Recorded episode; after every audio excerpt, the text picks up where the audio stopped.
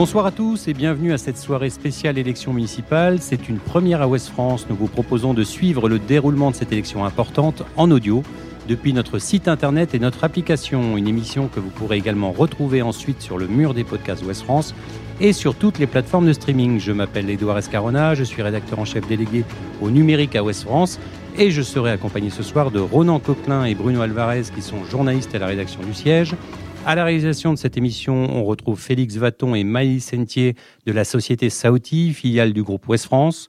Pendant près d'une heure trente, nous allons vous plonger dans les coulisses de la soirée électorale à Ouest France. Comment couvre-t-on un tel événement? Comment le coronavirus a rendu si particulière cette élection, avec un second tour qui arrive très tard après le premier Comment la rédaction s'est mobilisée? Cette élection est capitale pour nos lecteurs et le journal. Crise sanitaire oblige, il a fallu prendre quelques dispositions ce soir. C'est une vraie ruche tout de même au siège du journal, mais aussi dans toutes les rédactions d'Ouest France, réparties, je le rappelle, sur les territoires de Normandie, Bretagne, Pays de Loire et Paris. Tous les journalistes, secrétaires, correspondants sont sur le pont au cours de cette soirée. Nous allons vous donner les résultats, bien sûr, mais aussi vous proposer des reportages, des réactions ou encore des analyses. Avant de vous donner les premiers résultats, nous allons vous raconter comment Ouest France est organisé pour cette soirée. Et pour en parler, nous accueillons tout d'abord François-Xavier Lefranc, qui est rédacteur en chef d'Ouest France. Bonsoir François-Xavier. Bonsoir. Alors merci de répondre à quelques questions. Les équipes sont en place pour euh, vivre cette soirée électorale. Tous les six ans, les élections municipales sont un moment phare du journal, hein, avec l'ensemble des locales mobilisés, tout le réseau de correspondants, les porteurs, les distributeurs. Un grand moment de démocratie locale, mais cette année, cette élection a un peu passé au second plan du fait de la crise sanitaire.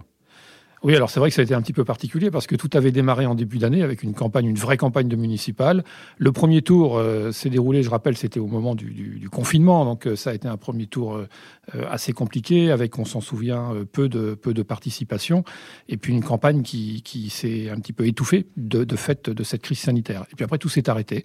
il y avait une grande incertitude sur la tenue du second tour et le second tour, eh bien, il avait lieu aujourd'hui. Donc euh, ça fait quand même plusieurs, euh, de nombreuses semaines euh, qui, se sont, qui se sont écoulées depuis. Donc il a fallu malgré tout suivre de près l'actualité de cette campagne qui reste extrêmement importante parce qu'il faut quand même rappeler que ce dont on sont chargés les, maires et les élus municipaux, c'est de la vie quotidienne des gens, de notre vie quotidienne. Alors vous l'avez dit, les équipes ont travaillé de longs mois sur cette élection municipale qui est toujours un, un rendez-vous important pour nos locales. Vous avez senti de la frustration dans les équipes quand ils ont vu que tous ces efforts étaient un peu réduits à néant par le coronavirus? Non, pas du tout. Euh, je rappelle que le rôle d'un journaliste, c'est de s'adapter à l'actualité. Donc euh, nous nous sommes adaptés à l'actualité. Euh, alors évidemment, l'actualité sanitaire et, ses conséquences, elle nous a vraiment happés. Hein, parce qu'elle a occupé tout notre quotidien pendant, plusieurs semaines. Donc la vie politique a été un petit peu mise de côté. Mais il y avait tellement de sujets importants à traiter à côté, des sujets euh, sur la, crise sanitaire, des sujets sur l'organisation euh, de, la vie quotidienne, euh, puisque tout a été bousculé. Chacune et chacun d'entre nous a été bousculé dans sa vie quotidienne. Donc il y avait beaucoup de choses à raconter. Les entreprises qui se sont arrêtées, les écoles qui ont fermé, enfin voilà, tout ça, il a fallu le, le suivre de près. Et surtout, répondre à toutes les questions, aux mille questions de nos lecteurs, parce qu'évidemment, ils étaient confrontés à des, à des, à des questions complexes. Et donc, on a lancé un, énorme travail d'interactivité de, avec nos lecteurs euh, pour apporter le maximum de réponses à toutes les questions qui nous étaient posées. Et il nous en a été posé des milliers. Donc, ça a été aussi un moment euh, de grande proximité avec nos lecteurs. Oui, donc vous l'avez dit, cette crise du coronavirus a bouleversé la vie du pays et celle du journal aussi, qui a dû s'adapter très rapidement. Et ça vous avait été surpris par la capacité d'adaptation des équipes? Ah oui, parce que ça a quand même été très, très spectaculaire. Euh, d'abord, il a fallu que nous-mêmes, comme tout le monde, comme partout, comme dans toutes les entreprises, on s'adapte aux mesures de confinement. Il a fallu qu'on réorganise toute euh, la filière euh, de fabrication, de réalisation du journal et de réalisation de l'information sur les supports numériques. il a fallu, par exemple, réorganiser le parc industriel, puisque donc imaginer la, la, distribution du journal malgré tout. Donc tout ça, ça a quand même été très compliqué. Pour ce qui est du journal, on a pris la décision de, euh, de diminuer le nombre d'éditions, puisque toute la vie locale s'était arrêtée. Donc on est passé de 53 à 12 éditions. Alors depuis, évidemment, on a, commencé à relancer euh, fortement nos, éditions. Euh, et puis une bonne partie du personnel de West France a, travaillé en télétravail. On n'est pas différent des autres. Une grande partie des journalistes a travaillé euh, en, télétravail. On s'est rendu compte que on était capable euh, de, de, se réorganiser complètement et on était capable de faire tout ce qu'on a fait sans forcément être présent physiquement dans les bureaux. parce que nous disposons évidemment de toutes les technologies qui permettent de travailler à distance. Alors vous l'avez dit tout à l'heure, il y a eu un renforcement de l'interactivité entre le journal et ses lecteurs, des nouvelles rubriques ont aussi vu le jour. Vous avez envie de capitaliser sur cette période? Ah oui, certainement. Je parlais des, questions de lecteurs, du courrier de lecteurs. Euh, on a décidé de ne pas diminuer la voilure, c'est-à-dire qu'on va continuer à ce rythme-là. Euh, les questions de réponse, euh, les questions réponses avec les lecteurs sur le site internet ont, eu énormément de succès, donc on va continuer. le courrier de lecteur dans le journal, on est passé d'une demi-page à une pleine page tous les jours. Eh bien, nous allons continuer parce que tout ce qui se dit dans ces espaces-là est extrêmement intéressant, extrêmement important. On a développé l'actualité internationale et européenne. Euh, alors on était déjà euh, bien parti là-dessus, mais on va continuer à développer l'actualité internationale et européenne comme l'actualité locale, parce que on peut pas faire l'un sans l'autre. On peut pas comprendre la vie de nos régions si on comprend pas la vie du monde. Hein. Ce qu'on a, connu finalement, ça a impacté chacune de nos vies personnelles, et c'était une crise mondiale. Donc il faut bien avoir les deux, extrémités de, la chaîne.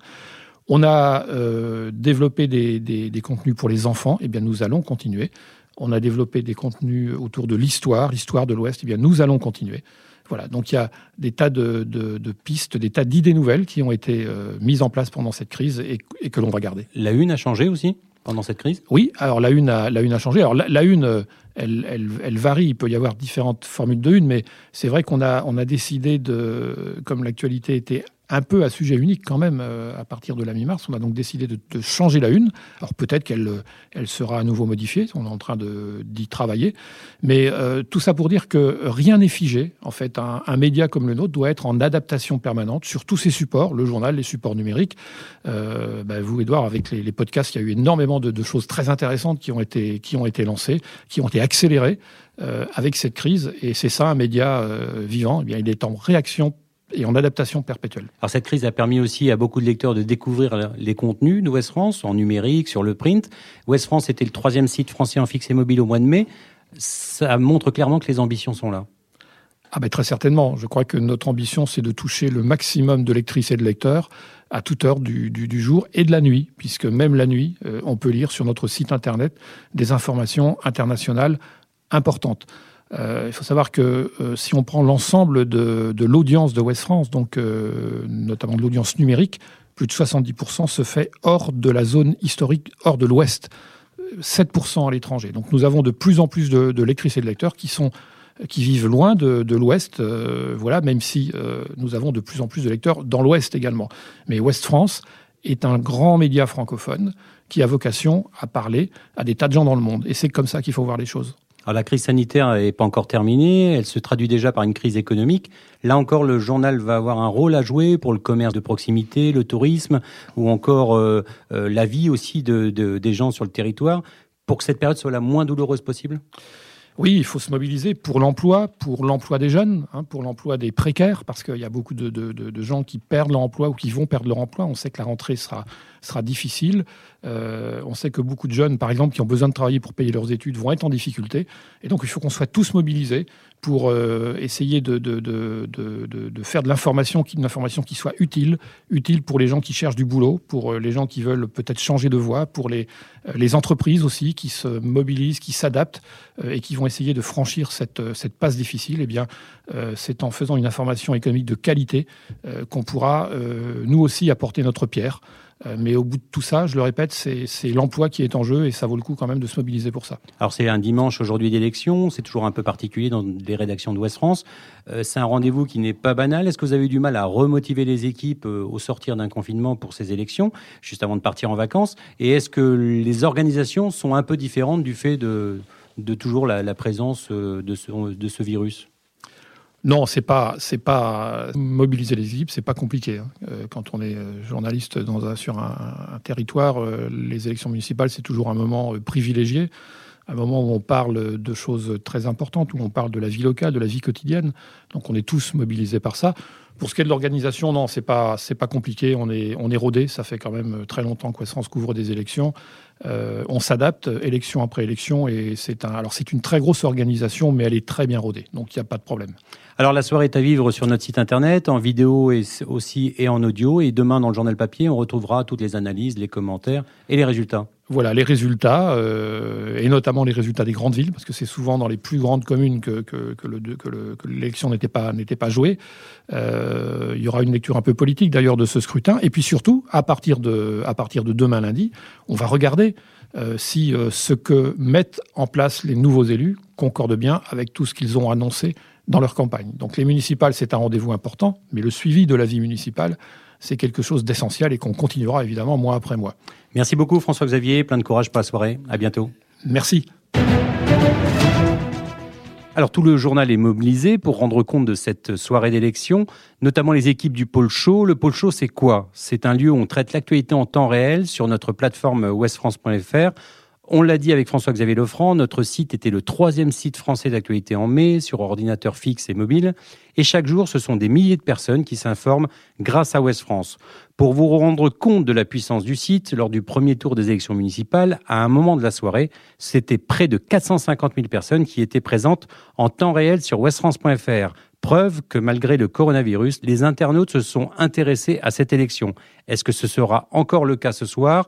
Pour en parler, j'accueille Yves Gourmelon, qui est l'un des pilotes du pôle chaud d'Ouest France et qui a coordonné la couverture de cette soirée en temps réel. Depuis ce matin déjà, hein, vous êtes très tourné euh, élection municipale au desk. Oui, depuis 6 heures ce matin, en fait, on a, on a ouvert un direct sur les élections municipales. Donc là, on, est, on a, on a les, les, différents chiffres de l'abstention, on a ce qui peut se passer de, euh, dans les bureaux de vote. Enfin voilà, vous êtes sur le qui-vive avec tous les départements, mais aussi au niveau national. Complètement. Donc on a un direct national d'ailleurs, euh, c'est de direct depuis ce matin 6 heures. Effectivement, on commence à donner les premiers résultats et puis bien sûr euh, les premiers enseignements du scrutin. Alors on est sur euh, un pôle chaud qui est complètement mobilisé sur cette élection. Tout le monde est à l'effectif. Oui, euh, l'équipe est au complet. On a une quinzaine de personnes là qui sont à l'effectif ce soir au niveau du pôle chaud qui travaillent sur les différents temps de l'info. D'abord bien sûr travailler sur tout ce qui est analyse et résultats à chaud et puis bien sûr déjà se projeter sur le ce qui va se passer dans les deux prochains jours. Parce que c'est ça, il y a plusieurs temps de l'info. Il y a d'abord le temps 1 qui est, qui est finalement quand l'info tombe, les résultats, etc. Et très vite de l'analyse et du décryptage. Complètement. je pense que la première chose que les gens attendent ce soir et cherchent ce soir, ce sont d'abord les résultats des municipales. Donc, euh, on a la chance sur westfrance.fr d'être en capacité de donner les résultats de l'ensemble des communes euh, de, France. Et le rôle d'un pilote pendant cette soirée-là, c'est de, de, mettre de l'huile dans les rouages? C'est ça. Nous sommes trois pilotes euh, au niveau du pôle show. Il y en a un qui est vraiment là pour animer la home du site, comme on dit. Un qui est là pour mettre de l'huile dans les rouages avec les collègues journalistes dans les départements. Et puis moi, effectivement, bah, je suis un peu au milieu du guet entre les, deux, euh, l'animation du site, de la home et puis euh, les équipes. Alors on va pas porter la poisse, mais l'angoisse, elle est quoi? Elle est technique? L'angoisse, elle est essentiellement technique parce qu'on se dit que s'il y a beaucoup de monde sur le site, euh, est-ce qu'on va être capable de d'assumer cette charge de, de, visite? C'est la seule angoisse qu'on a parce que sinon les collègues sont vraiment très très bien rodés à ce genre d'événement. Merci beaucoup Yves, on vous, on vous laisse aller retrouver vos équipes. Bon courage pour ce soir surtout. Merci. Alors on poursuit notre petit making-of de cette soirée. Cette élection se vit en temps réel, hein, notamment sur le site internet qui couvre l'élection avec notamment les résultats, mais aussi les commentaires, les analyses. Comment on construit un site d'élection? Pour cela, on a demandé à Bénédicte Marie, qui est chef de projet à la direction numérique, de venir nous expliquer comment cette plateforme élection municipale a été construite. Bonsoir Bénédicte. Bonsoir Edouard. Merci d'avoir accepté de répondre à quelques questions. Alors, vous travaillez depuis combien de temps sur ces élections municipales?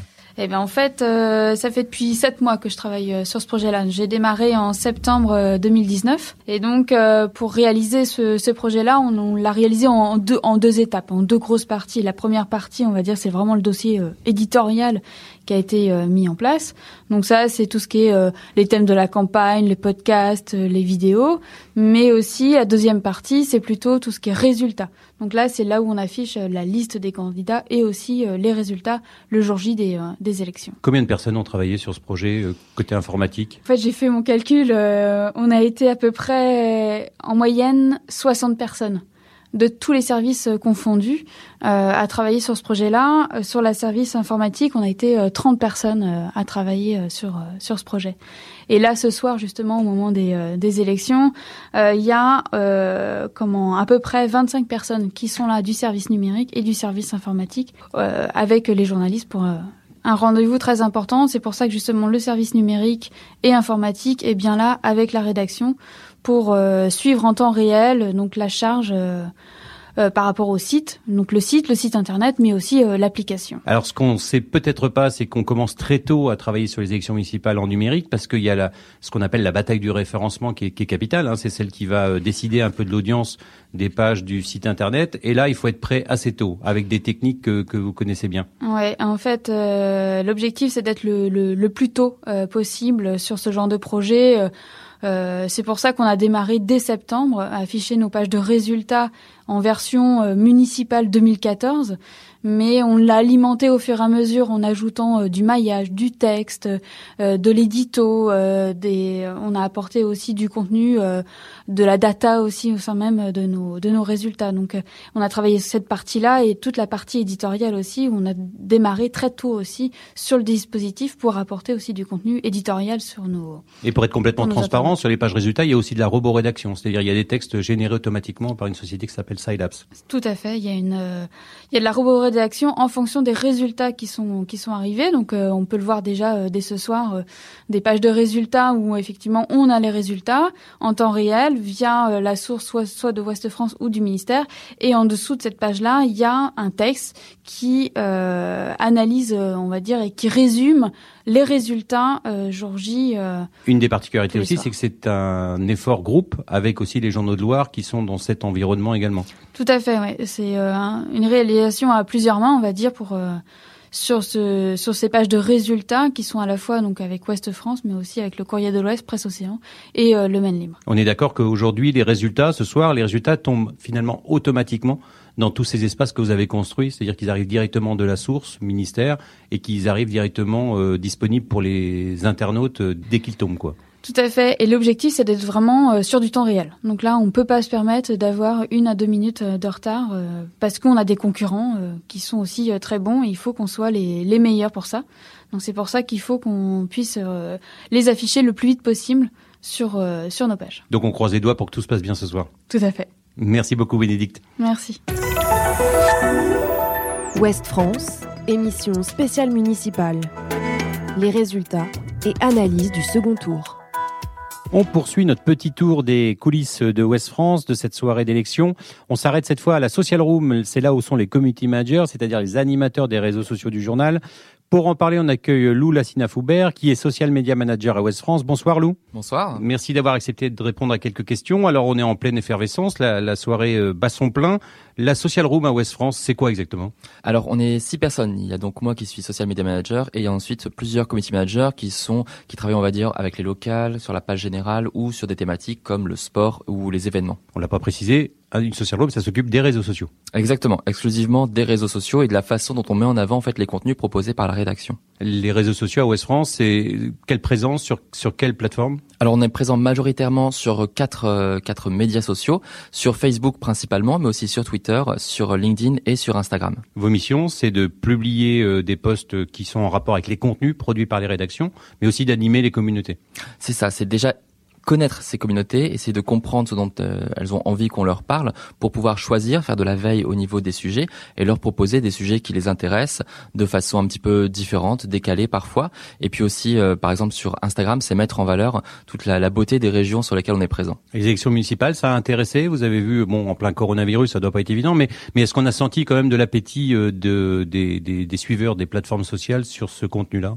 Alors, comme tu le disais, c'est vrai que le coronavirus écrase un petit peu tout en ce moment, mais euh, les municipales et le contenu politique en général, c'est un petit peu plus difficile, mais là, on sent que ces municipales sont quand même globalement un peu plus suivi au niveau des thématiques, surtout au niveau de, de l'intérêt pour euh, des, des, grands thèmes comme notamment l'environnement surtout, qui, euh, qui fonctionnait bien, l'emploi aussi bien évidemment. En sachant que West France a un gros maillage de pages Facebook en local, et là sur cette élection-là, on est vraiment sur une élection de proximité et de territoire. Exactement, on a plus de 50 pages locales qui couvrent l'ensemble de la zone sur laquelle on est présent, et c'est une grande chance pour nous du coup pour pouvoir discuter avec les communautés au plus proche, au plus proche de, de l'intérêt aussi des gens. Comment vous êtes organisé alors ce soir? Alors ce soir, il y a donc euh, Félix qui va gérer euh, la page générale et qui va donner toutes les informations qui se passent au niveau national. Et moi, je serai en lien du coup avec tous les secrétaires de rédaction web qui vont euh, travailler du coup sur les pages locales pour pouvoir les alimenter. On va repérer du coup donner tous les résultats bien évidemment et repérer toutes les informations insolites, les petits les petits pas de côté, les informations intéressantes à suivre en tout cas sur ces municipales. Donc vous êtes en proximité immédiate avec les journalistes du pôle show, ce qu'on appelle le pôle show, c'est c'est le temps réel du site. Donc justement pour coller à chaque info qui tomberait dans, dans l'instant. Exactement, on est en lien direct, on est juste à côté d'eux. Donc dès qu'il y a une grosse information, on est là, on est réactif pour pouvoir la proposer le plus rapidement possible à nos lecteurs. Il y a aussi une notion de, de modération aussi avec euh, des commentaires qui, qui tombent euh, pendant que les résultats euh, arrivent aussi. C'est toujours quelque chose d'un peu difficile à manier. Alors évidemment, nous, on, on, surveille au maximum que l'on peut, mais on travaille avec une société extérieure qui permet de modérer, de surveiller euh, les commentaires, qui ont eux aussi déployé un dispositif spécial pour ces municipales, qui permettra justement euh, d'assurer que, que, tout se passe bien sur nos réseaux. Merci Lou, et puis bon courage pour ce soir. Merci beaucoup Edouard. Ouest France, émission spéciale municipale. Les résultats et analyse du second tour. Alors tout est donc prêt pour vous faire vivre en temps réel cette élection. Les premiers résultats ne vont pas tarder à tomber et les commentaires et analyses vont suivre. Mais avant cela, un rappel de ce second tour en chiffres avec Erwan Alix qui est data journaliste à Ouest France. Bonsoir Erwan. Bonsoir Edouard. Alors dites-nous qui était concerné par ce deuxième tour de l'élection municipale? Alors aujourd'hui, on votait dans 4827 communes sur environ 35 000. Il y avait 983 communes de plus de 3500 habitants. 416 communes de 1000 à 3500 habitants et une grande majorité de petites communes de moins de 1000 habitants, 3425. Il y a aussi trois villes qui votent par arrondissement. Hein. Exactement, Paris, Lyon et Marseille, qui sont des villes un peu euh, hors normes, euh, ont un système de vote différent. Alors ça fait combien de millions de personnes euh, appelées à voter à ce second tour Alors ce dimanche, 16,5 millions de personnes étaient appelées aux urnes. Ça représente 39% du corps électoral. Donc pour juste 5000 communes sur 35 000, c'est juste parce que les plus grandes villes sont concernées par ce second tour. Et ça fait combien de candidats du coup? Alors, Il fallait départager 157 632 candidats sur les listes du second tour et ils étaient 902 465 au premier tour. Vous avez aussi quelques chiffres hein, sur le profil des candidats. Oui, alors pour les candidats tête de liste à ce second tour, le plus jeune c'est Mathieu Kunz à Saint-Martin-du-Riage en Isère, il a 19 ans, il est né le 5 mars 2001. Et le plus âgé tête de liste euh, c'est Marcel Berthomé à Saint-Seurin-sur-Lille en Gironde, qui a 98 ans, il est né lui 4 avril 1922. Et si on regarde un petit peu plus loin dans les listes, on voit qu'il y a deux jeunes filles qui se présentent qui ont juste eu 18 ans le 11 mars, quatre jours avant le premier tour. C'était l'âge limite vraiment. Il y a Jade Moragnapin à Pleurtuis en Ille-et-Vilaine, qui est même suppléante, elle est deuxième sur sa liste, et Lucie Mercier à Morangis dans l'Essonne. À l'opposé, on trouve sur la liste de Stéphane Ravier à Marseille euh, Monsieur Paul Gare, qui est né 86 ans plus tôt que les deux demoiselles. Il est né, lui, le 18 août 1918. Et il y a aussi un jeune élu. Hein. Oui, au premier tour, il y a eu un très jeune élu, Hugo Biolay, 19 ans à Vinzieux en Ardèche. Alors il avait même 18 ans au moment du premier tour en mars. Mais il triche un petit peu parce qu'il est étudiant à Sciences Po. Et il est maire donc? Il est élu maire ouais, d'une commune de 450 habitants. Alors on peut rappeler quelques données du premier tour euh, qui a eu lieu, je rappelle, le, 15 mars dernier. Ça remonte un peu.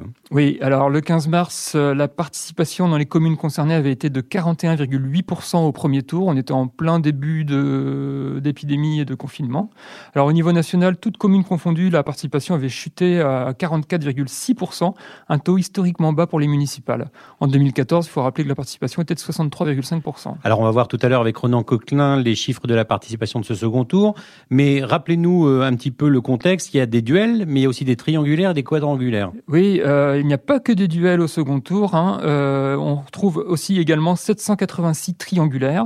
155 quadrangulaires et il y a même 12 euh, ce qu'on pourrait appeler peut-être des quintagulaires, donc des villes où il y a 5 candidats qui s'affrontent en ce deuxième tour. C'est assez rare. Ce deuxième tour, juste avant les vacances d'été, c'est déjà arrivé pour des municipales aussi tard? Eh ben non, Edouard, à circonstances exceptionnelles, élections exceptionnelles, les municipales 2020 sont celles qui comptent d'abord le plus grand écart entre deux tours sous la Ve République.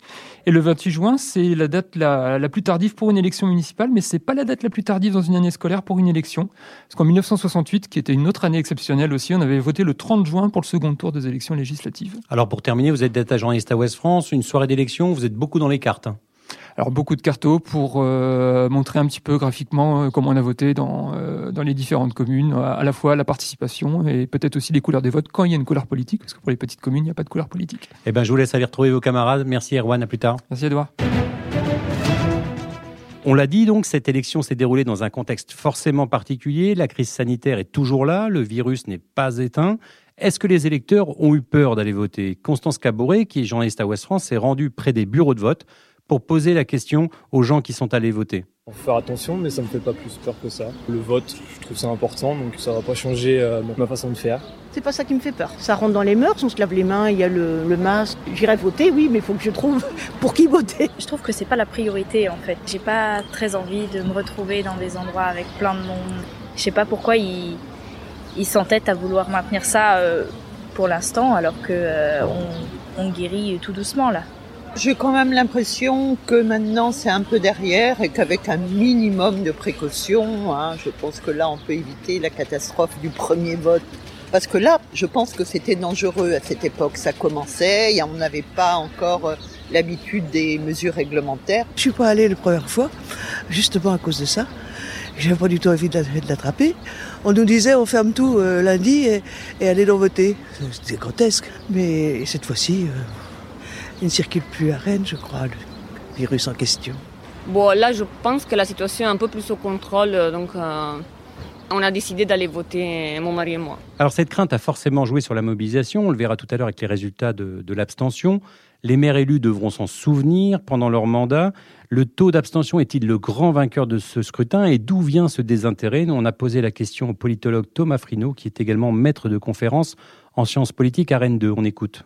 Vous avez euh, deux, deux, éléments un peu distincts. Il y a des éléments d'explication, je dirais, de long terme. C'est est-ce que les élections intéressent encore les Français, au-delà de l'élection présidentielle qui, elle, apparaît sanctuarisée. Depuis les élections municipales de 1989, on a un décrochage de la participation. Il a été évidemment observé dans des conditions, euh, proportions tout à fait exceptionnelles euh, en mars dernier, sauf qu'évidemment, euh, euh, il aurait été difficile de savoir euh, quelle aurait été la participation sans l'épidémie, sans le contexte sanitaire. Donc il y a quand même des, de manière générale, euh, une forme de désaffection progressive. Et l'élection municipale, même si le maire, on dit souvent, c'est l'élu préféré des Français, ben on n'y échappe pas. Et puis, évidemment, il y a ce contexte qui a tué la participation au premier tour, qui a totalement écrasé l'agenda à la fois des médias, l'agenda politique pendant des semaines. On en ressort progressivement. La question, c'est dans cette sortie, dans ce déconfinement et avant les congés estivaux qui vont intéresser les Français euh, sur leur lieu de vacances, est-ce que les élections municipales ont encore une place? Évidemment, on a une campagne euh, que je qualifierais de campagne low cost, hein, en quelque sorte. Donc euh, voilà, il y a, y a, quand même deux, deux explications de nature différente. Ouest France, émission spéciale municipale. Les résultats et analyse du second tour. Difficile donc de se mobiliser pour ce second tour à l'approche des grandes vacances et avec la crise sanitaire en toile de fond. On connaîtra tout à l'heure les chiffres de la participation, mais si le taux d'abstention est aussi élevé qu'au premier tour, que doit-on penser de la légitimité de cette élection? Est-elle tronquée? On a demandé l'avis à un autre politologue, Arnaud Leclerc, qui est prof en sciences politiques à Nantes. On l'écoute. Les candidats n'ont pas vraiment pu faire campagne. Le premier tour a été maintenu de manière, il faut le dire, complètement anormale. Le calendrier choisi pour le deuxième tour n'est pas opportun non plus. Donc c'est une élection, encore une fois, qui, est un peu ratée, il faut, il faut bien le dire. Pour autant, euh, les élus qui, sortiront de ces élections sont, entre guillemets, légalement en place sans aucune difficulté. Ce qui peut poser problème dans, dans l'avenir, c'est qu'ils euh, peuvent se retrouver confrontés à des opinions publiques euh, un peu résistantes parce que considérant finalement que très peu d'électeurs se sont déplacés pour les soutenir. C'est plus une question de légitimité dans les mois et les années à venir qu'une question de légalité. Ceux qui sont élus le seront et personne ne le contestera. Hors normes, exceptionnel, sans précédent, les mots ne manquent pas pour euh, évoquer cette élection municipale avec un entre-deux tours qui a duré plus de 100 jours et une crise sanitaire toujours latente. Les électeurs ont peut-être eu envie de changer de vote entre le premier et le second tour. Ont-ils revu leur position ou au contraire ont-ils été confortés dans leur choix? Constance Cabouret est allée à leur rencontre pour leur poser la question. En 14 semaines, le vote de David n'a pas changé, bien au contraire, il est encore plus déterminé à donner sa voix au candidat du parti présidentiel. En lui apportant son vote, il veut d'une certaine façon saluer le gouvernement pour la gestion de la crise. Je vais voter pour soutenir euh, le gouvernement en place, donc je vais voter euh, LREM, sans conviction particulière au niveau local. C'est pour soutenir en fait l'élection gouvernementale, pour qu'il coule pas. Même chose pour Denis, malgré tous les événements, il n'y a eu aucun impact sur sa décision. Les personnes que je suivais politiquement euh, ont une politique qui était adéquate avec la crise aussi, donc euh, pas de changement particulier. En revanche, changement de plan pour Florian, il ne votera pas pour le même candidat. Sa vision des choses a changé pendant le confinement. Je ne veux pas être fidèle forcément à mon, mon vote du premier tour. Je vais étudier les programmes au niveau écologie et c'est ce qui va guider mon choix avant tout. La crise qu'on a traversée a réveillé quelques questions. J'ai vu qu'on était capable de vivre autrement et de repenser certains modes de consommation et le confinement me l'a prouvé et j'ai porté mon intérêt sur d'autres moyens de consommation, d'autres manières de, vivre. Maintenant, c'est vraiment quelque chose qui va guider mes, choix politiques euh, et puis mes engagements aussi dans les prochaines années. Mais Florian semble faire partie d'une minorité car pour la plupart des personnes interrogées, le contexte sanitaire et cet entre-deux tours exceptionnellement long n'auront eu aucune incidence sur leur vote, comme le raconte cette jeune maman. Je pense que c'est avant tout un vote de proximité et un peu plus d'immédiateté. Je suis pas sûre que les gens vont vraiment se projeter euh, plus loin que ça, mais je l'espère. Verdict tout à l'heure avec les premiers résultats. Ouest France, émission spéciale municipale les résultats et analyse du second tour. Si les électeurs ont eu quelques peines à prendre le chemin des bureaux de vote, ça n'a pas été non plus simple à organiser et de trouver notamment euh, des bénévoles pour euh, remplir les rôles d'assesseurs. Comment se sont organisées les municipalités dans ce contexte si particulier? Vous êtes allé, Renan Coquelin, dans les rues de Rennes et près des bureaux de vote ce matin pour demander justement à ces assesseurs s'ils ont eu peur de se mobiliser pour ce moment de démocratie. On écoute votre reportage. Masque vissé sur le visage, gel hydroalcoolique à portée de main, la protection des assesseurs est maximale. Nous sommes dans les murs du groupe scolaire Liberté à Rennes où il y a quatre bureaux de vote. Ici, la majorité des assesseurs ont accepté de revenir, mais il y a quand même eu quelques désistements entre le premier et le second tour. Romane est une jeune étudiante de 19 ans et elle n'a pas hésité à venir en renfort. Il y a eu des désistements, des gens qui n'ont pas voulu participer. Du coup, euh, ils m'ont appelé. Je n'ai pas hésité parce que je me dis que de toute façon, on a des masques, euh, du gel hydroalcoolique, il y a les, les euh, distances de sécurité. On m'a dit que c'était bien, que c'était courageux et qu'il en fallait de toute façon. Donc, euh, donc voilà. Johan, lui, était déjà là en mars dernier. Quand on lui a demandé de revenir, il ne s'est pas posé la question et il a accepté tout de suite. Au tour en premier tour, on ne devait pas mettre de masque, etc. Là, euh, on porte du masque obligatoire. Euh, les normes sanitaires sont davantage euh, là. Là, la fenêtre derrière, elle est ouverte. Euh, parce que le premier tour, c'était pas vraiment ça. On était cloisonnés, etc. Et ils ont fait quelques petits efforts quand même par rapport à ça. Johan et ses collègues assesseurs semblent détendus, moins inquiets et bien plus en sécurité qu'au premier tour, raconte Caroline, responsable d'un bureau de vote. Au premier tour, on sentait des tensions, surtout chez les électeurs. C'était un peu surréaliste, un peu comme ambiance. Tous les problèmes techniques qui ont pu être rencontrés au premier tour ont vraisemblablement été remontés et tout a été mis en place pour sécuriser le, le, le, le scrutin. On n'avait pas ça au premier tour, il n'y avait pas cette fluidité qui permettait bah, la décontraction de l'ambiance de, de, chacun. Au total, ce sont près de 50 assesseurs qui se sont relayés tout au long de la journée, dont les quatre bureaux de vote du groupe scolaire Liberté. Ouest France, émission spéciale municipale. Les résultats et analyse du second tour.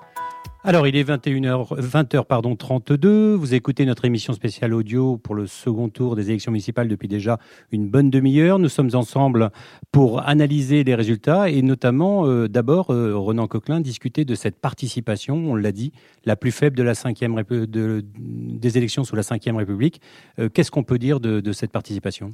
Alors, à la 20h, le taux de participation est estimé à 40%. Est estimé, hein, ce n'est pas encore définitif. Alors, ça serait encore moins qu'au premier tour il y a eu 44% de participation. Comparé au municipal de 2014, c'est 23 points de moins. Emmanuel Macron s'est dit tout à l'heure préoccupé par ce faible taux de participation. C'était prévisible. Hein. Les, polit les, politologues qu'on avait interrogés cette semaine nous avaient précisé qu'il fallait s'attendre, euh, le contexte euh, coronavirus, mais pas seulement, un désintérêt, aussi pour une élection qui a été euh, très longue entre ce premier et ce second tour. Effectivement, c'est du jamais vu dans l'histoire des municipales et même de toutes les élections. Elle est à jeu égal la détentrice du record de la pire abstention. C'était les élections municipales de 2009 qui avaient fait seulement 40,6% de participation. Alors, comme le disait tout à à l'heure le politologue Thomas Frino. Les raisons de ce désintérêt sont multiples. Il faut prendre en compte la crise sanitaire, les règles drastiques dans les bureaux de vote, euh, sans oublier, vous l'avez dit, Edouard, la durée entre les deux tours qui a été longue de plus de 14 semaines. Il y a des bons élèves quand même. Quels sont les départements qui ont le plus voté? Alors, sur le podium à midi, il y avait la Corse du Sud qui arrivait en tête, suivi du Cantal et de l'Allier. Et les mauvais élèves? Eh bien, grosse surprise, c'est Lille-Vilaine qui est en tête du classement avec près de 76% d'abstention à 17h. Visiblement, c'est la ville de Rennes qui a tiré le taux de participation vers le bas. Il n'y a pas d'enjeu, donc sans doute un, désintérêt des électeurs. C'est un peu le même scénario également à Saint-Malo où on a très peu voté. Le Val d'Oise et le territoire de Belfort sont également les départements où l'on a le moins voté en France. Alors 16,5 millions de personnes étaient appelées aux urnes, soit environ 39% du, du corps électoral français. Peu se sont déplacés, mais on va déjà avoir quelques résultats. Euh, Renan, si vous le voulez bien, par la Bretagne. Est-ce qu'on a déjà des résultats en Bretagne? Alors, on a quelques-uns en Bretagne. On votait donc dans 158 euh, communes. On connaît euh, quelques résultats. Fin du suspense à Quimper. La candidate de gauche, Isabelle Assy, est élue maire après six années dirigée par la droite. La ville de Quimper bascule donc à gauche. Même chose pour Morlaix, qui passerait à gauche avec la victoire de Jean-Paul Vermeau. Gilles Luton, Lurton pardon, est largement vainqueur à Saint-Malo. Il l'emporte avec plus de 70% des suffrages. À Méliac, Franck Chapouli est élu à six voix près. Il devance la liste de Christophe Lesguat. Sophie Béziers l'emporte à Pleurtuis. On passe en Normandie, euh, Bruno Alvarez. Est-ce que vous avez des résultats? Oui, le premier résultat nous vient du Havre, ville clé du second tour des élections municipales où se jouait l'avenir du Premier ministre Édouard Philippe. Sont tombés les résultats à 20h tout pile puisque le vote était électronique sur place. Édouard Philippe a été réélu. Le Premier ministre Édouard Philippe arrive en tête du second tour euh, avec 58,83% des voix pour sa liste. Il était face à un candidat communiste. Oui. Est-ce que vous avez d'autres résultats en Normandie? Rouen est également tombé. Le socialiste Nicolas Maillère-Rossignol, ancien président du Conseil régional de Haute-Normandie, est élu à Rouen avec environ 66% des suffrages. Euh, je vous en prie. Euh, j'allais vous continuer avec l'Orne. Dans l'Orne, les premiers résultats sont tombés aussi à Alençon, où Joachim Pouillot est, est, élu nouveau maire d'Alençon. Euh, sa liste, en tous les cas, arrive en tête. Il avait ah. déjà été maire hein, de la ville il y a quelques années. à Argentan, les résultats d'élection municipale argentanaise donnent le socialiste sortant Frédéric Leveillé vainqueur. Et puis dans la Manche, les résultats de Granville sont tombés avec Gilles Ménard qui arrive en tête avec 50,03% des voix. Euh, du côté du Calvados, à Falaise, les premiers résultats nous donnent Hervé Monoury qui arrive en tête du scrutin avec 51,20% des suffrages.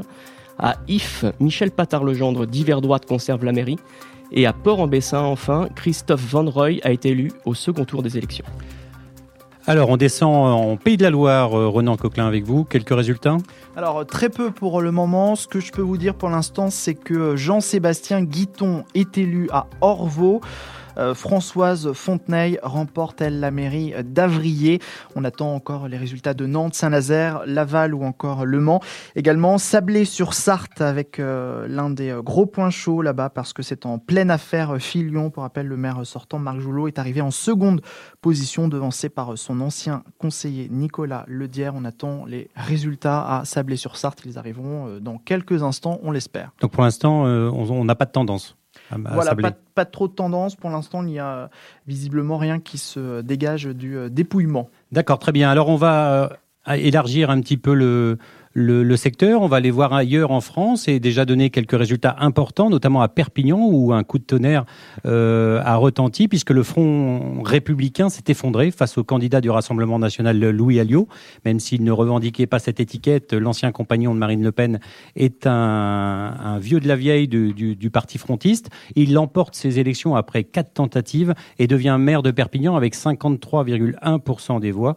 Euh, c'est une estimation encore à ce, stade, mais il s'est déjà auto proclamé vainqueur face au maire sortant Jean-Marc Puyol. Donc c'est un, une belle prise de guerre pour le parti de Marine Le Pen, même si euh, ailleurs en France, c'est plutôt les Verts qui sont euh, les vainqueurs de cette euh, élection municipale, puisque de grandes villes basculent dans le giron d'un parti qui ne comptait à ce jour que la ville de, Grenoble de cette importance-là. Mais là, par exemple, Besançon a basculé avec la victoire de l'écologiste Anne Vigneault. c'est une ville qui était jusque-là tenue par la droite. Clermont-Ferrand, le socialiste Olivier Bianchi a réussi à l'emporter avec 47,5% des voix à l'issue d'une triangulaire. Le président du Modem, François Bayrou, a été réélu maire de Pau en l'emportant avec une estimation autour de 55,5% des voix. À Nancy, là encore une surprise puisque le grand espoir du Parti socialiste Mathieu Klein, qui avait refusé notamment en 2018 un poste de ministre dans le gouvernement d'Édouard Philippe, est devenu à 44 ans le premier maire de de Nancy, une ville qui était tenue par la droite depuis sept décennies. Donc c'est une, victoire assez importante pour le Parti socialiste qui était pas forcément en grande forme avant ces élections. Et puis il y a aussi des scrutins qui à cette heure sont encore extrêmement serrés. C'est le cas de Lille où la maire sortante Martine Aubry est annoncée par des instituts de sondage à cette heure perdante dans une triangulaire face à l'écologiste Stéphane Bali. Alors attention, il faut être extrêmement prudent parce qu'on en est à, encore à des résultats partiels, mais les instituts de sondage donnent Martine Aubry euh, euh, perdante à 40 contre 39,5. Donc vous voyez, c'est extrêmement serré. Donc il faut rester prudent. À Paris, là encore, les bureaux de vote ferment plus tard puisqu'ils ont fermé à 20h. Et euh, Anne Hidalgo, d'après les premières tendances, devrait conserver son poste de maire pour terminer ce tour d'horizon des élections, euh, donner euh, le résultat à Poitiers, où la, candidate Europe Écologie des Verts, Léonore Monconduit, revendique la victoire face au maire sortant socialiste Alain Claes, qui tentait euh, d'obtenir un troisième mandat. Donc là encore, une, une ville qui pourrait tomber dans l'escarcelle d'Europe Écologie les Verts. Ouest France, émission spéciale municipale les résultats et analyse du second tour. Alors, on va essayer de, déjà de donner quelques réactions, peut-être, Bruno, euh, de, des grands chefs de, de parti ou de, de responsables politiques de premier plan? Oui, je vais commencer, Edouard, par vous donner celle d'Edouard Philippe, qui a salué celles et ceux qui, grâce à qui ces élections ont pu se dérouler dans de bonnes conditions, malgré la crise du coronavirus. Participer à organiser un moment démocratique est essentiel, dit-il, et je voudrais ce soir les remercier sincèrement. Et il a également souligné que les choix sont faits par ceux et celles qui ont fait le déplacement pour aller voter. De son côté, Louis, Alliot, Marie, euh, Louis Alliot pardon, du Rassemblement national, élu avec 52,7%, vous le disiez, à Perpignan, euh, a salué la victoire d'une équipe qui s'est montée autour d'un projet. Dans cette équipe, il y avait des personnes d'horizons divers, dit-il. Euh, C'est que ce front républicain est tombé et il espère que d'autres fronts républicains tomberont à l'avenir. Alors Marine Le Pen justement vient de réagir en disant qu'elle se félicite d'une grande victoire du Rassemblement national avec ce succès à Perpignan et aussi d'un déclic. Alors un déclic sans doute qu'elle imagine derrière euh, euh, l'élection présidentielle et sa propre candidature euh, probable. D'autres réactions Bruno?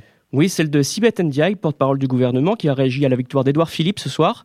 Euh, cette victoire est importante parce que d'abord, c'est une victoire qui nous, honore, qui nous honore tous, dit-elle. Le Premier ministre est le chef de la majorité. Le fait qu'il y ait une victoire avec une telle avance est un signal très positif pour l'ensemble des militants au Havre et il est soutenu, qui l'ont soutenu dans cette campagne. D'autres réactions? Oui, celle d'Olivier Faure, le premier secrétaire du Parti socialiste, qui estime que dans ce pays, quelque chose est en train de naître, un bloc social écologique qu'il faut consolider.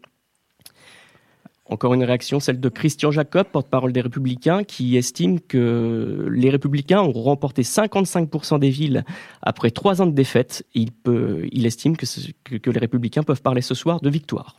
Alors, on peut donner aussi la réaction de, de comment dire, euh, Jadot, Yannick Jadot, le, le porte-parole de Europe Écologie Les Verts et eurodéputé, qui a salué donc ce dimanche soir euh, une grande victoire des Verts, une espérance autour d'un beau projet écologique euh, autour de ces élections municipales. Et aussi, il a rappelé que ce qui a gagné ce soir, c'est la volonté d'une écologie concrète et d'une écologie en action. il s'est félicité sur le plateau de, de TF1 notamment. Donc, effectivement, l'alliance vert écologique, parce qu'on l'a pas encore dit, mais sans doute que, que Rennes, Nathalie Appéré sera également réélue sur, euh, sur une alliance euh, socialiste et écologique. Donc euh, vraiment, ce qu'on voit à cette heure, à 20h43, c'est effectivement une tendance forte d'une victoire, d'une poussée verte en France. sans doute aussi la conséquence de la crise du coronavirus qu'on a, qu'on a vécu ces, ces derniers mois. D'autres réactions, Bruno? Non, c'était tout pour le moment. C'était tout pour le moment. Alors, avant d'accueillir euh, Yves-Marie Robin d'ici quelques minutes, peut-être redonner, euh, Ronan Coquelin, les résultats qu'on a déjà à cette heure euh, pour les gens qui nous écouteraient ou qui prendraient en cours de route. Alors, fin du suspense à Quimper, je vous le disais tout à l'heure, Isabelle Assis est élu maire après euh, six années dirigées par la droite. Euh, la ville de Quimper passe donc à gauche. Même chose à Morlaix avec la victoire de Jean-Paul Vermeau. Gilles Lurton, largement vainqueur également à Saint-Malo avec 70% des suffrages. Dans le Pays de la Loire, dans les Pays de la Loire, on, apprend enfin la, victoire, enfin le, le résultat à Sablé-sur-Sarthe. C'est Nicolas Ledière qui l'emporte face au maire sortant Marc Joulot. Stéphane Le Foll serait également réélu maire au Mans. Jean-Sébastien Guiton est élu à Orvaux et Françoise Fontenay remporte la mairie d'Avrier. On peut donner aussi les résultats du Mans qui viennent de tomber et Stéphane Le Foll qui, garde le. C'est ce que je viens de dire. Il ah, pardon, excusez-moi, je vous avais pas entendu. Serait, à la tête. D'accord, très bien. Je vous ai pas écouté en fait parce que j'ai Yves-Marie Robin qui vient de rentrer dans le studio, euh, responsable du, réseau politique à Ouest France. Bonsoir Yves-Marie. Bonsoir. Merci de passer nous voir. Alors vous êtes en pleine action et en pleine écriture de vos articles pour demain. Mais déjà, euh, j'aurais voulu revenir avec vous sur, euh, sur les premières tendances. Alors on parlait de poussée verte on peut vraiment dire que les, écologistes seront sans doute les grands vainqueurs de cette élection ah, Elle est indéniable et effectivement, ils se, ils se repositionnent très sérieusement pour la présidentielle. Euh, les, Verts l'emportent dans beaucoup de villes, soit dans des listes indépendantes ou soit dans, une liste d'union de la gauche. Euh, ils, viennent, ils viennent de gagner Lyon, euh, ils viennent de gagner Besançon, ils viennent de gagner Poitiers. Peut-être Lille Peut-être Lille, ça va être très serré. Donc effectivement, c'est une belle percée verte en France. Donc aussi, on peut Olivier Faure a salué l'alliance euh, écologique et, socialiste aussi. On peut dire que peut-être quelque chose est en train de naître entre ces deux partis. Oui, alors effectivement, depuis plusieurs semaines, euh, Olivier Faure essaye de créer une vraie union des gauches, un peu comme celle qu'on voit à, Toulouse ou à Marseille. Euh, c'est la seule solution pour que le PS et ses alliés puissent remporter la présidentielle dans deux ans. Alors aussi des, succès hein, pour le Parti socialiste. Je pense à la ville de Nancy, qui est avec un, jeune euh, socialiste qui, monte. Et puis, et puis, euh, et puis, on peut citer euh, dans, l'Ouest Quimper, le retour des, socialistes à la tête de Quimper, et puis Saint-Brieuc également. Donc effectivement, c'est de, de, belles percées du Parti socialiste qui retrouvent un peu de couleur après les échecs cuisants de la présidentielle et des, des européennes. Alors l'histoire d'élection, c'est un peu l'école des fans. Tout le monde estime qu'ils ont gagné. C'est le cas de Christian Jacob, qui lui parle aussi d'une victoire des Républicains, avec pratiquement un maire sur deux qui serait, qui serait de droite. Est-ce qu'on peut parler aussi de, de finalement de, de, de de, résultats moins pires que prévu pour les Républicains bah, Effectivement, quand on avait vu la dégringolade aux européennes avec la liste de euh, François-Xavier Bellamy, on pouvait se demander dans euh, comment, comment le parti allait, allait, se reconstruire. Et puis finalement, effectivement, les, les élections municipales sont, sont, euh, sont une bouffée d'oxygène pour le parti. 50% des, des villes de, de plus de 9000 habitants sont, sont, de droite. bon, alors après, il y a effectivement des échecs. Hein. LR perd Perpignan. Euh, mais, mais gagne Lorient. Et ça, c'est historique également. Alors Lorient, effectivement, le bastion de Jean-Yves Le Drian avant, puis de Norbert Métairie qui bascule euh, à droite. c'est plutôt une terre de, de, gauche, même si Fabrice Loer est, plutôt centre droit. Oui, c'est divers droite, ouais, effectivement. C'est pas LR, mais ça reste quand même euh, un, très bon, une très bonne nouvelle pour la droite, parce qu'effectivement, Lorient à droite, c'est du jamais vu. C'est la victoire de l'obstination, hein, parce que c'est une fois qu'il s'est présenté. Complètement, Et il a fini par l'emporter. Est-ce que finalement, le grand perdant de cette élection, c'est pas le parti présidentiel, la République en marche, qui, qui en étant allié euh, parfois avec euh, la droite, parfois avec la gauche, finalement se retrouve un peu, un peu seul. Bah, c'est catastrophique pour la, République En Marche. Alors Stanislas Guérini, le patron d'En Marche, a beau dire, oui, on a atteint nos objectifs de 10 000 élus, euh, mais 10 000 élus sur 500, 560, c'est ridicule. Donc effectivement, on, peut se demander si la, République En Marche n'est pas totalement à l'arrêt. Et on voit bien que Emmanuel Macron est très pressé de, fermer cette parenthèse municipale. Dès demain, il réunit la Convention sur le climat, euh, il, part en Mauritanie, donc, euh, et puis il prépare surtout le remaniement et puis son, acte 3. Donc je crois qu'il veut, il veut terminer cette parenthèse puisqu'elle est très très mauvaise pour le parti présidentiel. Est-ce qu'on peut s'attendre à ce que Emmanuel Macron mette beaucoup de verre dans, son, dans ses discours et dans ses actions dans les mois qui viennent? Ça c'est évident. Hein. Il ne peut pas se passer des conclusions de la, de la Convention citoyenne pour le climat. Alors on verra demain, euh, lundi, quelles, quelles, quelles actions il pourrait mettre un référendum, mais c'est évident quand on voit la, la colorisation euh, verte du pays comment, euh, comment euh, euh, on voit pas comment le, parti présidentiel et, Emmanuel Macron pourraient ne, pas, avoir une politique verte. Alors, est-ce que cette élection municipale va amener des nouvelles têtes avec, les, écologistes, mais aussi peut-être des, jeunes socialistes apparaître Est-ce que on va voir des personnalités politiques un peu renouvelées, celles qu'on avait l'habitude de voir? Ah oui, oui, je pense, parce qu'effectivement, quand on voit euh, à Marseille euh, la, chef de file à la gauche est totalement inconnue, euh, la, nouvelle maire de Besançon est totalement inconnue également. Donc effectivement, on va voir apparaître quelques jeunes pousses et qui devraient qui devraient percer au fil des années. Alors, on l'a dit rapidement, mais on va revenir dessus. La victoire de Louis Alliot à Perpignan, donc c'est une belle prise de guerre pour le parti de Marine Le Pen. Mais j'allais dire, elle, se réjouit de cette victoire, mais c'est quand même pas beaucoup. Non, c'est pas beaucoup. Effectivement, elle n'est pas très contente de cette, cette élection municipale. Elle a, elle a conservé ses, ses, ses villes acquises en 2014, mais, mais Perpignan, c'est un peu le Graal. Effectivement, jamais, jamais le, le parti frontiste n'avait gagné une, une ville aussi importante. Donc, effectivement, elle peut, elle peut surfer sur cette victoire, même si euh, son ancien compagnon Louis Alliot, donc le nouveau maire de, de Perpignan, lui euh, dit très bien que c'est une liste sans étiquette et il a, il a composé une liste avec des gens de gauche et des gens de droite. Et le Front républicain a volé en Ah ouais, tellement. Oui. Mais c'est vrai que c'était un front, un, front républicain un peu chaotique, avec euh, avec à la fois la République en marche, les écologistes, et puis très vite on a vu que des, anciens colistiers de, du candidat euh, de la République en marche avaient décidé de voter pour Louis Alliot. Alors on peut signaler, hein, comme on parle du Rassemblement national, qu'ils ont aussi remporté une autre ville euh, dans le Pas-de-Calais qui s'appelle Bruay-la-Buissière. Donc le Pas-de-Calais, une région où le Rassemblement national. Ouais, on voit on voit vraiment deux pôles, effectivement, le sud et le nord, toujours, pour le, Rassemblement national. Avant de vous libérer, Yves-Marie, j'aimerais revenir sur le taux de participation à cette élection, donc euh, historiquement faible. Euh, est-ce que ça avait encore un sens de maintenir ces élections dans ce contexte sanitaire qu'on connaît tous? Effectivement, organiser un, second tour des municipales 105 jours après le premier, c'est totalement historique et totalement anachronique, mais il fallait bien terminer cette, cette parenthèse électorale pour passer à autre chose. Donc effectivement, on le voit bien. Alors c'est pas c'est pas tant le virus qui, qui, qui, a, qui a fait les Français bouder les urnes, c'est plutôt un, un, un, un ras-le-bol de cette élection. Ils voulaient tourner la page et puis on est à, quelques jours des, des, vacances. Et puis il faut dire aussi qu'il n'y avait pas vraiment d'enjeu. Hein. Dans les grandes villes, le, euh, hormis quelques surprises de dernière minute, comme on peut s'y attendre à Lille, euh, la plupart du, des, des, des, candidats, des vainqueurs étaient déjà connus. Mais c'est aussi une tendance hein, à toutes les élections, il y a de moins en moins de votants. Oui, sauf que effectivement, l'élection municipale est une élection où on vote même si, même si euh, les, les, les dernières municipales ont vu la participation chuter, c'est quand même une, élection euh, mobilisatrice comme peut l'être la présidentielle. Donc effectivement, il va falloir réfléchir et se poser une bonne question pourquoi les Français ne vont plus aux urnes? Merci beaucoup Yves-Marie, on vous laisse aller écrire vos articles. Au revoir. Merci, à bientôt. Ouest France, émission spéciale municipale. Les résultats et analyse du second tour.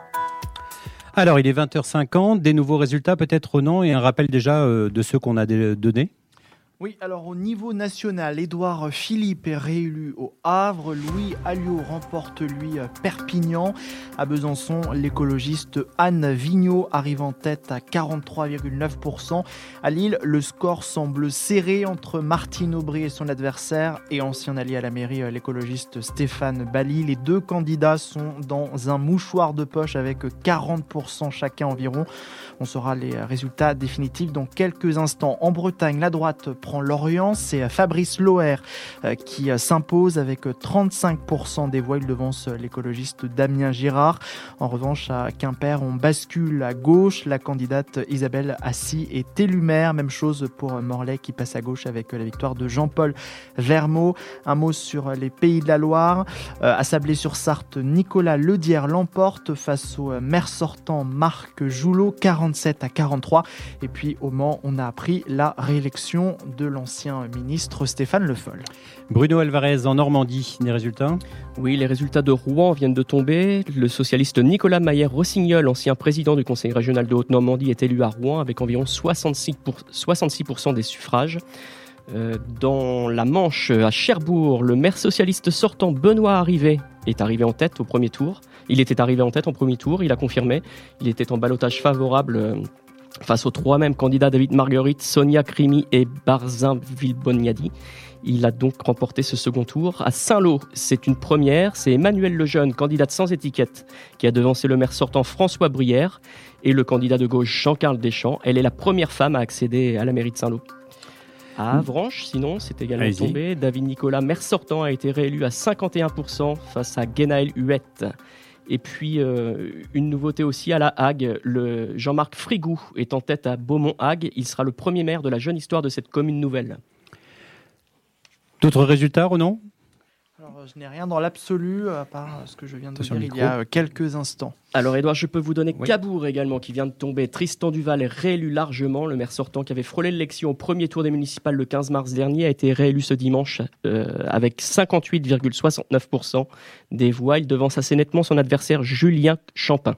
À Vire également, les résultats viennent de nous arriver. C'est la liste de Marc-André Sabater, maire sortant, qui l'emporte avec 51,35% des voix.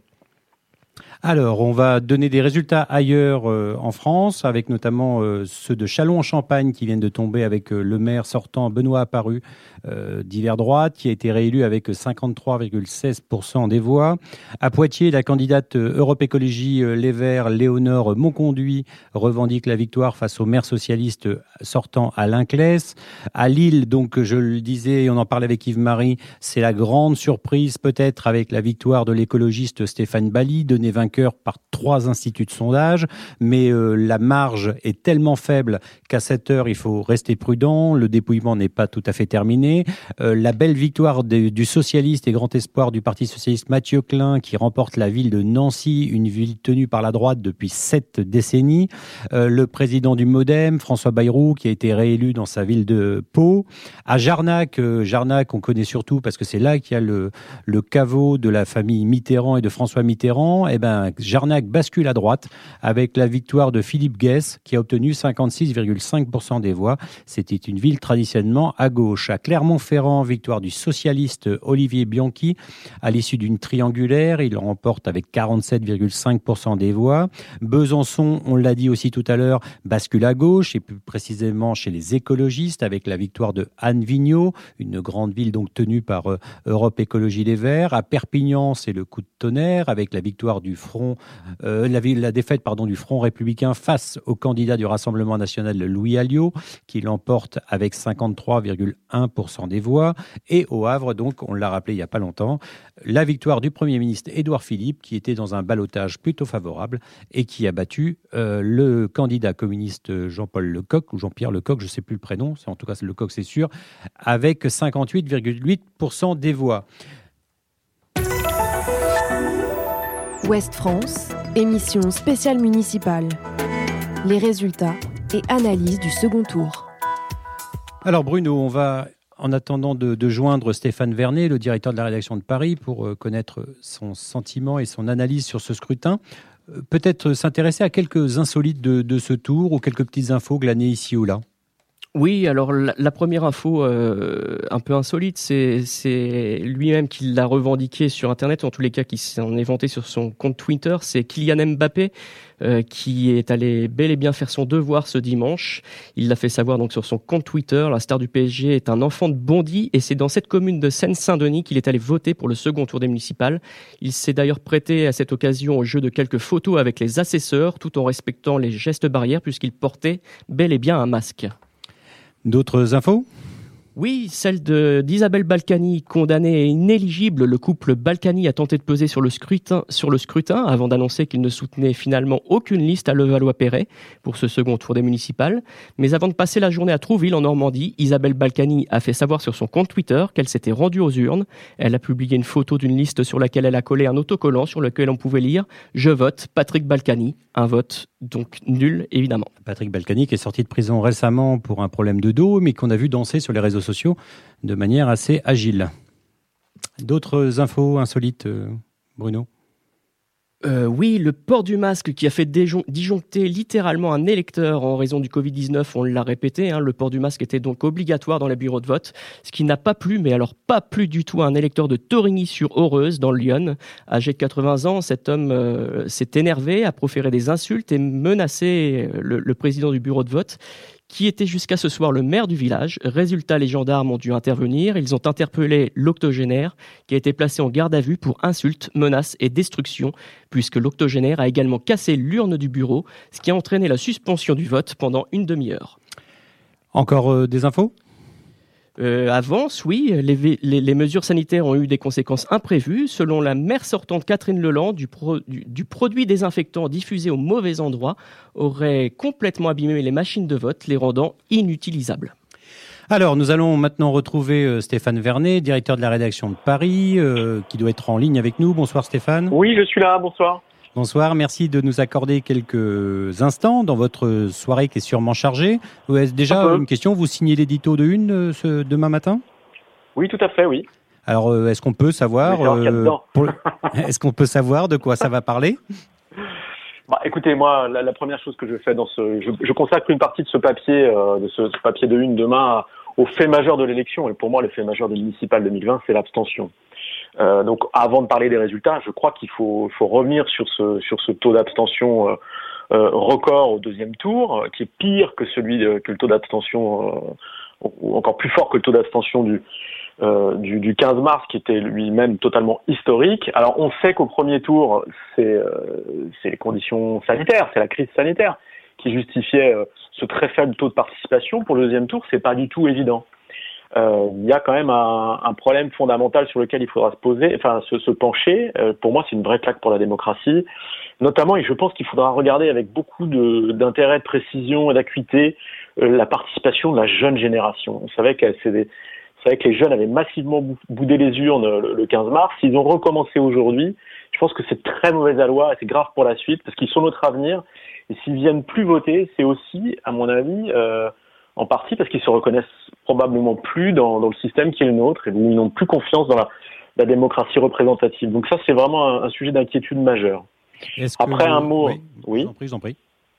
Et après, après, après, je passe en revue euh, les, les résultats des uns et des autres. Aller très rapidement, en fait, euh, euh, ce soir, tout le monde regarde les résultats des Verts, qui sont excellents évidemment, mais ils étaient, ils avaient déjà une très forte poussée au, au, au premier tour. Je pense qu'on regarde les résultats des Verts en oubliant un peu qu'ils sont aussi le fruit de non pas, enfin pas seulement, pas uniquement des Verts. Il y a aussi euh, derrière, il y a aussi le, un changement de stratégie du Parti socialiste. Et il y a, il y a ce qui est intéressant, euh, à mon avis, leurs bons résultats, ils sont aussi liés euh, à- au tandem vert et rose et au fait que le- dans un certain nombre de villes, le- les socialistes se sont effacés au profit euh, euh, des Verts dès le départ parce que l'obsession d'Olivier Faure, c'est de parvenir à une candidature unique de la gauche en 2022. Et je trouve que le PS, dans cette histoire, a fait beaucoup plus de concessions que ce qu'on a bien voulu dire.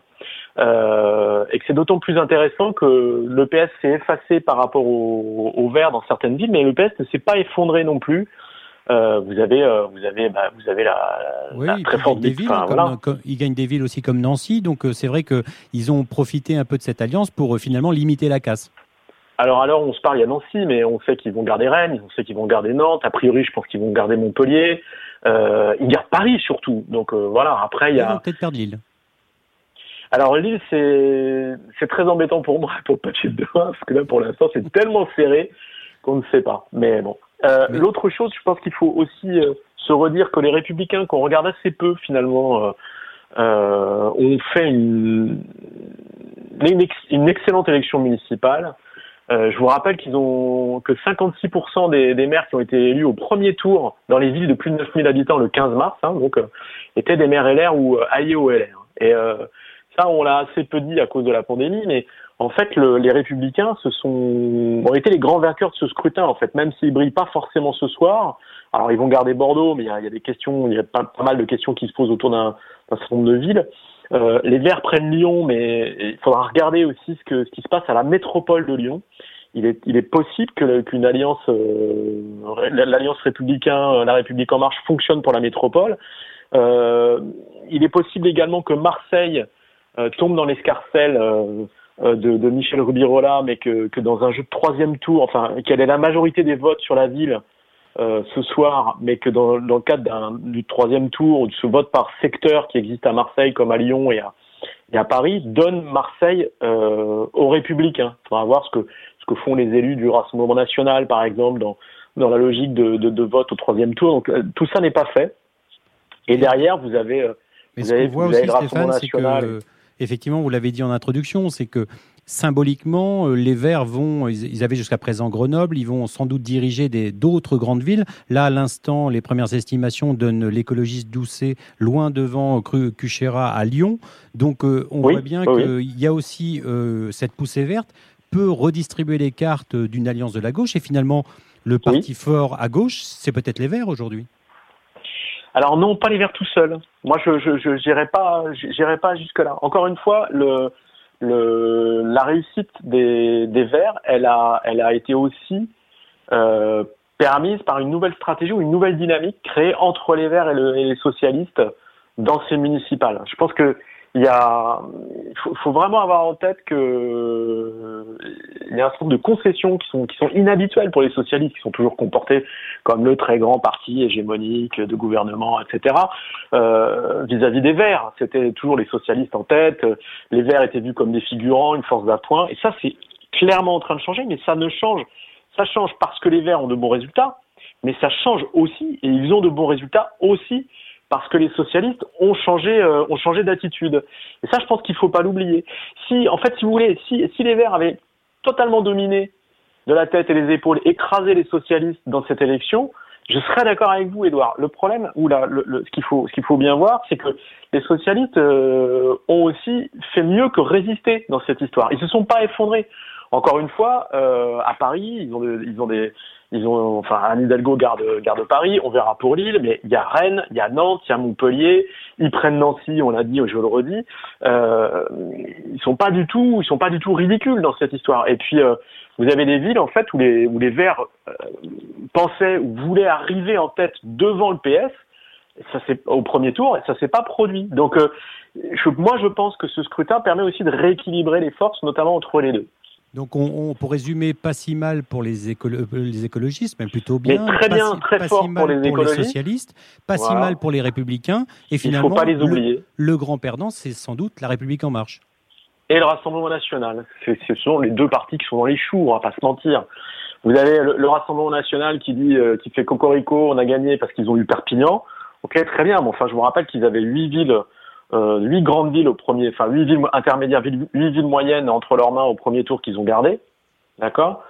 Et là, au deuxième tour, ils ont Perpignan et Moissac. On peut pas dire que la moisson est formidable. Euh, le, le Rassemblement national espérait faire de cette élection une élection de conquête. Ils voulaient décrocher un certain nombre de villes, améliorer leur ancrage local. Force est constater que c'est raté.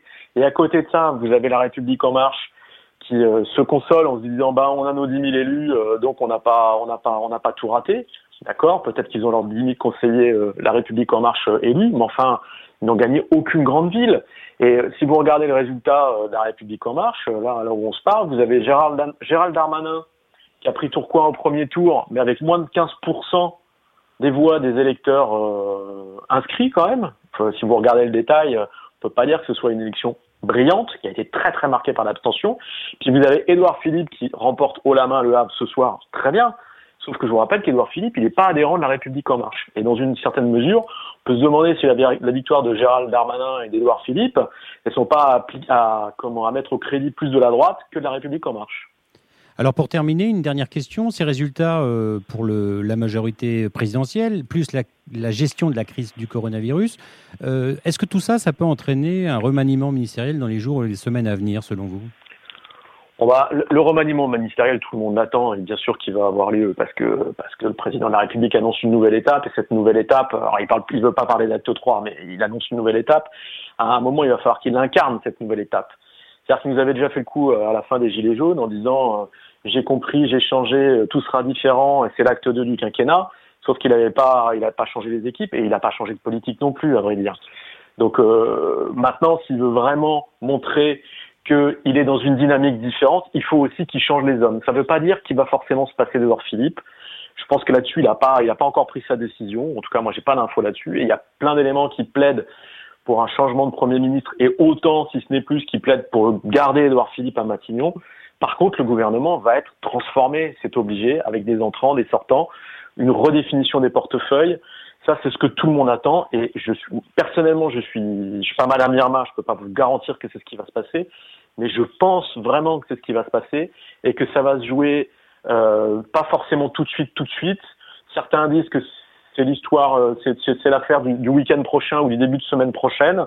Donc on est plutôt autour du 5-6 juillet pour des annonces euh, majeures en la matière. Mais oui, il faut s'attendre à ce que le gouvernement change radicalement. Mais si ça n'a pas été facile pour la majorité, pour Édouard Philippe, il s'en sort plutôt pas mal et sa cote de popularité devrait rester assez forte. Oui, ça fait partie des, éléments qui plaident fortement euh, pour son maintien à Matignon. Euh, euh, c'est difficile de se passer d'un Premier ministre qui est particulièrement populaire, qui a bien réussi à gérer la crise du Covid, qui vient d'être brillamment élu au second tour au Havre. Donc bon, voilà. après, le fait qu'il ait une cote de popularité très élevée, ça peut être aussi une partie du problème. C'est-à-dire que vous pouvez voir Emmanuel Macron qui se dit que décidément ce Premier ministre qui, qui réussit ou là, là où lui est en train de baisser dans les sondages peut lui faire de l'ombre. Donc encore une fois, sur le, le, le cas précis d'Edouard Philippe, pour l'instant, tout, tout est possible. Vous pouvez avoir un président de la République qui décide de le garder euh, en fonction euh, euh, un petit peu pour parce qu'il est populaire, parce qu'il a besoin de lui, parce que le, le, le tandem fonctionne très bien. et puis parce que c'est pas le moment de se séparer de quelqu'un de solide, alors qu'après la crise sanitaire, on nous annonce une crise économique formidable. Donc il a, je pense qu'il a besoin d'Edouard Philippe mais il a peut-être besoin aussi de l'épuiser dans la perspective de 2022 pour pas qu'il lui fasse concurrence éventuellement euh, à la prochaine présidentielle. Donc euh, tout ça fait qu'il a plutôt intérêt à le, à le, à le garder. Euh, après, euh, s'il veut vraiment changer de politique,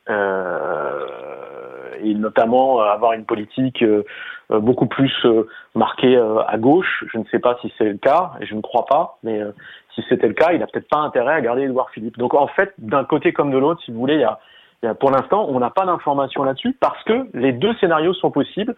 Par contre, ce qui est sûr, c'est que le gouvernement va changer radicalement. Ben merci beaucoup Stéphane, on vous lira avec plaisir demain dans les colonnes du journal et puis plein de courage pour ce soir. Merci beaucoup, à, très bientôt. Alors voilà, nous approchons de la fin de cette émission en direct, mais avant ça, encore euh, quelques petites infos, peut-être avec euh, Bruno. J'ai vu que le plus vieux maire de France avait été battu. Tout à fait, tout à fait. Je voulais vous le signaler effectivement. Il s'agit, vous vous souvenez sans doute de son nom, Marcel Berthomé, 98 ans, le doyen des maires de France. Effectivement, il ne fêtera pas son centième anniversaire dans son fauteuil de maire en 2022. Il a été battu ce soir, devancé de 33 voix par son ancienne adjointe Evelyne Lavorcar.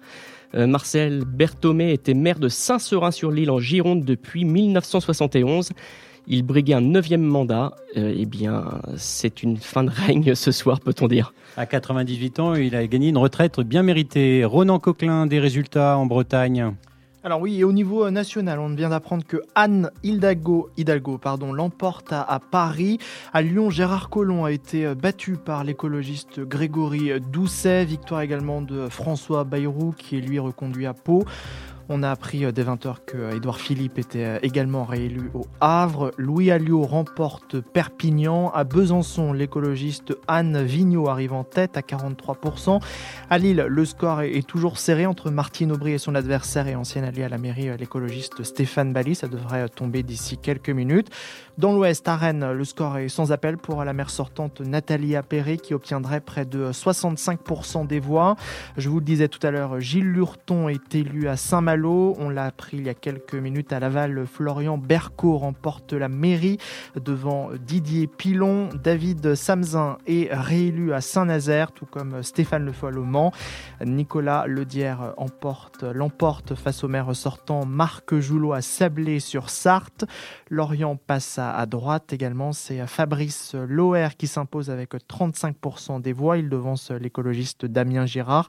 En revanche, à Quimper, on bascule à gauche. La candidate Isabelle Lassie est élue maire. Victoire de la gauche également de Jean-Paul Vermeau à Morlaix. On attend toujours les résultats de Nantes, mais on peut déjà dire que plusieurs communes de l'aglo nantaise basculent, notamment la ville d'Orvaux qui repasse à gauche. Ce soir, la liste de l'écolo Jean-Sébastien Guiton arrive largement en tête avec 41% des voix. La gauche reprend également la commune de Toiré-sur-Loire. Martine Auger l'emporte. En revanche, grosse surprise à Bougnay, au sud de Nantes, où les résultats viennent d'être dévoilés malgré euh, la fusion de trois listes de gauche. C'est la candidate d'hiver droite, Sandra Impérial, qui remporte la mairie avec 53% euh, des voix. On peut peut-être ajouter à l'instant les résultats de Bordeaux qui viennent de tomber. C'est une grosse surprise puisque Bordeaux bascule à gauche. Pierre Urmic, le candidat de, la gauche euh, réunie, l'emporte à l'issue d'une triangulaire avec 46,8% des estimations. pour l'instant, à ce stade, ce sont encore des, résultats estimés, mais il a 5 points d'avance sur le maire sortant, euh, Florian, de d'hiver droite. Donc ça serait une grosse surprise Bordeaux qui est euh, historiquement euh, à droite, hein, avec euh, un long bail de Jacques Chaban-Delmas et ensuite de Alain Juppé. Donc Bordeaux qui basculerait à gauche ce soir. Donnez aussi le résultat de Narbonne, que vous avez peut-être pas donné. Le maire sortant, Didier Mouly, sans étiquette, a été réélu avec 43-57% des voix. Et aussi un résultat qui va bien faire plaisir à Marion Maréchal Le Pen, puisque Romain Lopez, son ancien attaché parlementaire, a remporté la victoire à Moissac, une commune agricole du Tarn-et-Garonne, historiquement ancrée à gauche, mais divisée avec la présence notamment des saisonniers roms euh, qui, bulgares qui, qui, a, qui, ont particulièrement alimenté la campagne. Et donc, c'est une victoire de la droite euh, extrême, dirons-nous. Euh, rappelez aussi l'élection de la maire sortante, les Républicains, à Mulhouse. Pourquoi c'est important de le rappeler? Puisque Mulhouse a été l'une des villes durement touchées par le coronavirus. Elle a été élue dimanche, avec, ce dimanche avec à l'issue d'une quadrangulaire face à l'écologiste euh, Loïc Minery. Elle obtient 38,60% des voix contre 27,22 au second. Donc euh, un, un, scrutin qui est marqué par une abstention, alors plus que record, puisqu'elle a dépassé les 75% d'abstention. Donc les Mulhousiens se sont peu mobilisés pour cette élection. Des résultats en Normandie peut-être, Bruno? De Lisieux qui viennent de nous arriver.